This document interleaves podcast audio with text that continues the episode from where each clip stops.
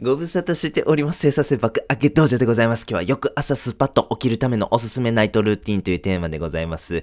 はい、スマホ立ち、お風呂、ストレッチ、瞑想でございますね。これぜひやってみてくださいということでございます。早起き、皆様ね、もう最強習慣ということをご存知ですよね。まさに朝を制する者は人生を制するこの言葉に間違いはございません。私事なんでございますが、ね、人生においてですね、いろんなすごい人と出会う機会がある恵まれた人生なんでございますが、そんなね、すごい方々をね、こう俯瞰して観察した時にある共通点があるなと気づきました。それは睡眠をね、接しているということでございます。睡眠なんかに負けないんですよね。睡眠を自分のコントロール下に置いてるんですよね。だから早起きの人非常に多いんです。はい。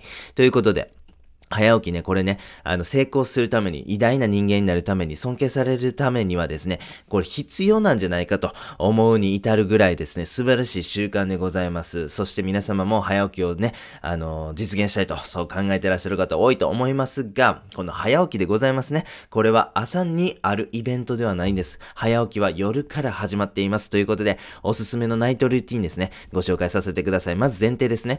お布団に入る時間。これはね、もうあらかじめ決めましょう。例えば23時とかそういうことでございますね。それをまず決めた上で、このナイトルーティンを組み立てていってくださいね。まず一つ目、スマホ立ちでございます。スマートフォンなんでございますが、ブルーライトがね、脳を覚醒させて寝にくいとかね、いろんな悪影響あります。寝る前っていうのは非常にですね、自分のメンタルのね、整理とか自分と対話するための時間としても非常に有益なんでございます。そんな時にですね、えー、まあ、無駄とは言いませんけど、ノイズ的な情報を入れてしまうということは非常に非常にもったいない。しかも睡眠の質も下がるし、寝にくくなると。これスマートフォンというのはですね、夜はできるだけ触らない。これがベストでございます。ということで、対策といたしまして、寝室以外の場所で充電してください。そうすることによって物理的に距離が生まれます。やっぱ人間手元にスマートフォンあると触ってしまう。そういうもんでございます。人間そんなね、優秀な生き物じゃございません。手元にスマートフォンあって我慢できるほど優秀な人間っていう生き物ではないんでね、もう物理的に距離を置いてしまいましょう。そういうことでございます。二つ目の実践、お風呂でございます。お風呂に入るのは寝る1時間半前ぐらいを目安にしてください。例えば23時に寝るんであればですね、えー、9時半ぐらいですか ?9 時半ぐらいに、えー、ね、入ってくださいと。そういうことでございます。はい、実践ですね。ぜひですね、厚めのお風呂に使使っていただきたいなと思っております。これなんですが、後ほどご紹介しますけど、ヒートショックプロテインというもの出ますんでね、そのためにもできるだけね、あの、まあ、暑すぎるのはちょっとあれかなと思うんですけど、もう、あ、暑いなと感じるぐらいのお風呂でよろしくお願いいたします。で、暑いお風呂に入ってますとですね、ちょっとね、長く使ってられないと、そういう状況になりますよね。そんな時はですね、あの、お風呂、あ、お風呂をね、ちょっと出てですね、こう体洗う場所に移動してですね、水シャワーですね、これをね、えー、軽く浴びてください。これで、あの、冷たいシャワー浴びてで、また入る、またシャワー浴びる、また入るってしますとですね、結構ね、長くね、お風呂に入ることできるんです。しかもね、この水シャワー浴びるっていうのは非常にね、いい実践ででして、免疫力上がったりとか、今流行り病ですね、感染症がすごい猛威振るってますんでね、少しでもね、免疫力を高めたいということで、こう、水シャワーもね、あのー、できる方はぜひやっていただきたいなというふうに思っております。あとですね、お風呂から上がるとき、出るときですね、あの、冷たい水で足をね、あの、シャーってね、締めてくださいね。そうすることによってですね、こう、足のね、あの、毛穴がね、あの、閉じることによってですね、こう、体温、あったかいね、えー、体温をですね、維持しやすくなりますんでね、このね、3つのポイントですね、えー、を守ってお風呂入ってください。はい。では、ポイントを見ていきましょう。一つ目、ヒートショックプロテインでございます。先ほどもご紹介しましたけども、熱いお風呂に入る、浸かるとですね、ヒートショックプロテインというものが生まれます。これはですね、ストレスに立ち向かって、えー、損傷を受けた細胞が、を、ストレスがかかる前の状態に修復、整備してくれる、えー、そういうね、えー、プロテイン、タンパク質なんです。これがですね、なんと熱いお湯に浸かると出るということなんでございますね。熱いお湯に浸かるというのは非常に不自然な状態。体としては危機な状態なわけですね。それで、あ、やばいってなりまして、このね、体がですね、ヒートショックプロテインと呼ばれるものを出してですね、こう修繕すると、そういうことでございます。これね、免疫力が高まるんですね。なので、えー、今ね、流行り病がね、すごい流行してますんで、感染症予防のためにですね、こう免疫力高める効果ございますね。はい、そしてですね、深部体温というのが二つ目のポイントでございます。お風呂なんでございますが、入ると自然と体温が上がります。そしてですね、お風呂が上がってしばらく経つと、もちろん、それによってですね、体温が下がっていきますよね。この体温が下がるとですね、生き物というのは眠気が誘発されるそうでございます。はい、先ほどご、えー、ね、あの、ちょっと、指示させてもらいましたけれど、寝る1時間半前にですね、風呂に入るというのはそういうことなんでございますね。自然とこうお風呂から上がって深部体温が下がってくる。で、ちょうど眠気が誘発される頃に僕たちが意図した23時やったら23時、この、ね、眠りにつきたい時間に、えー、向けてですね、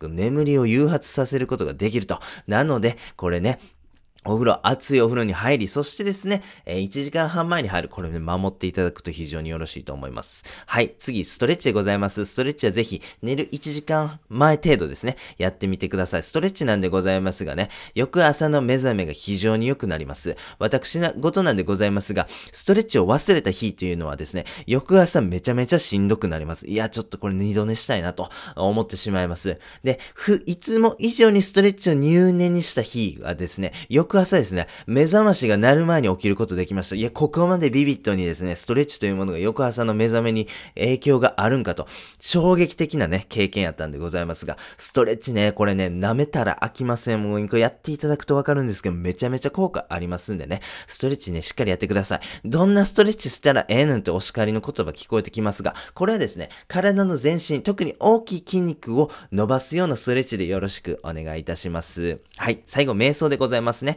えー、瞑想、寝る直前にぜひやってみてください。瞑想とね、言ってもですね、そんな全然難しく考えなくても大丈夫でございます。普段皆様がやってるようなことの延長線でしかございません。座りやすい姿勢で座ってください。あぐらで問題ございません。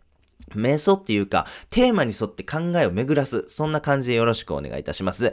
やっていただきたいテーマは今日の振り返りでございますね。あ、あの時ちょっと怒ってもうたなとかね。あの時ちょっと飯食いすぎてもうて、その後の生産性下がってもうたなとかね。まあいろんなあるというふうに思うんです。その日の一日を振り返ってですね。まあなんかその一日のハイライト3つぐらいでもいいと思います。それを振り返って、あ、じゃあ次はこうしようとかね。あ、これは良かったからもっと加速させていこうとか。まあそんな感じで振り返りでよろしくお願いいたします。そしてもう一つ。明日の実践項目を確認してほしいですね。明日こういうスケジューリングで仕事するなとかね、明日こんな勉強しようとかいろいろあるというふうに思うんですよ。で、そこで起きるであろう、こうメンタル的な変化とか、あそこ、ここでちょっとなんかめんどくささが出てしまうなとかいろいろあると思うんですけども、その時にしっかりこういうふうな理想的な行動を取るぞとか、なんかね、予行練習みたいな感じですね。それを確認してください。そして3つ目の実践が起きるイメトレでございます。早起きするために夜から準備する。その最大の、えー、なんていうか実践項目がこう起きるイメトレでございますね。これよろしくお願いいたします。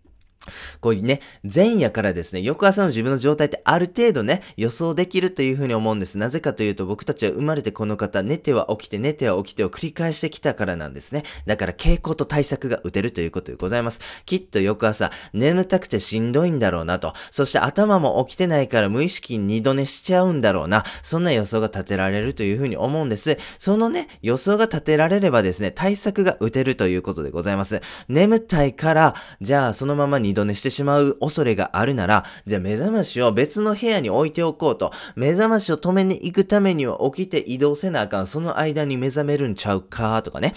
えー、その、えー、しっかりと明日起きたい時間に起きることができたら、じゃあご褒美として食べたかったスイーツ食べようとか、そんな感じでございますね。あともうシャワーで強引に目覚めさせる、えー、対策もええなと。そのために、もう目覚まし時計はお風呂場に置いとくってどう？とかね。あと10日連続で早起き達成で欲しかったあれ買おうとか、そんな感じでございますね。そういうことを寝る前にちょっと考えてください。1分ぐらいでいいんです。それだけでですね、頭というものは早起きっていいものなんだと。早起きって素晴らしいもんなんだと。俺が早起き達成することによってめっちゃメリットいっぱいあるやんけと。そういう風に感じてくれるんです。そうすると不思議なんですけども、朝スッと起きれるんです。スパッと起きれるんですということなんでございます。ということで今日ね、早起き達成のためのおすすめナイトルーティンでございますね。スマホ立ち、お風呂、ストレッチ、瞑想でございます。ちょっとね、たくさんご紹介したんではございますが、実際ね、やることってね、もう毎日決まってきますし、それぞれがやる時間って全然ね、そんな大したことないんですよ。瞑想やったらね、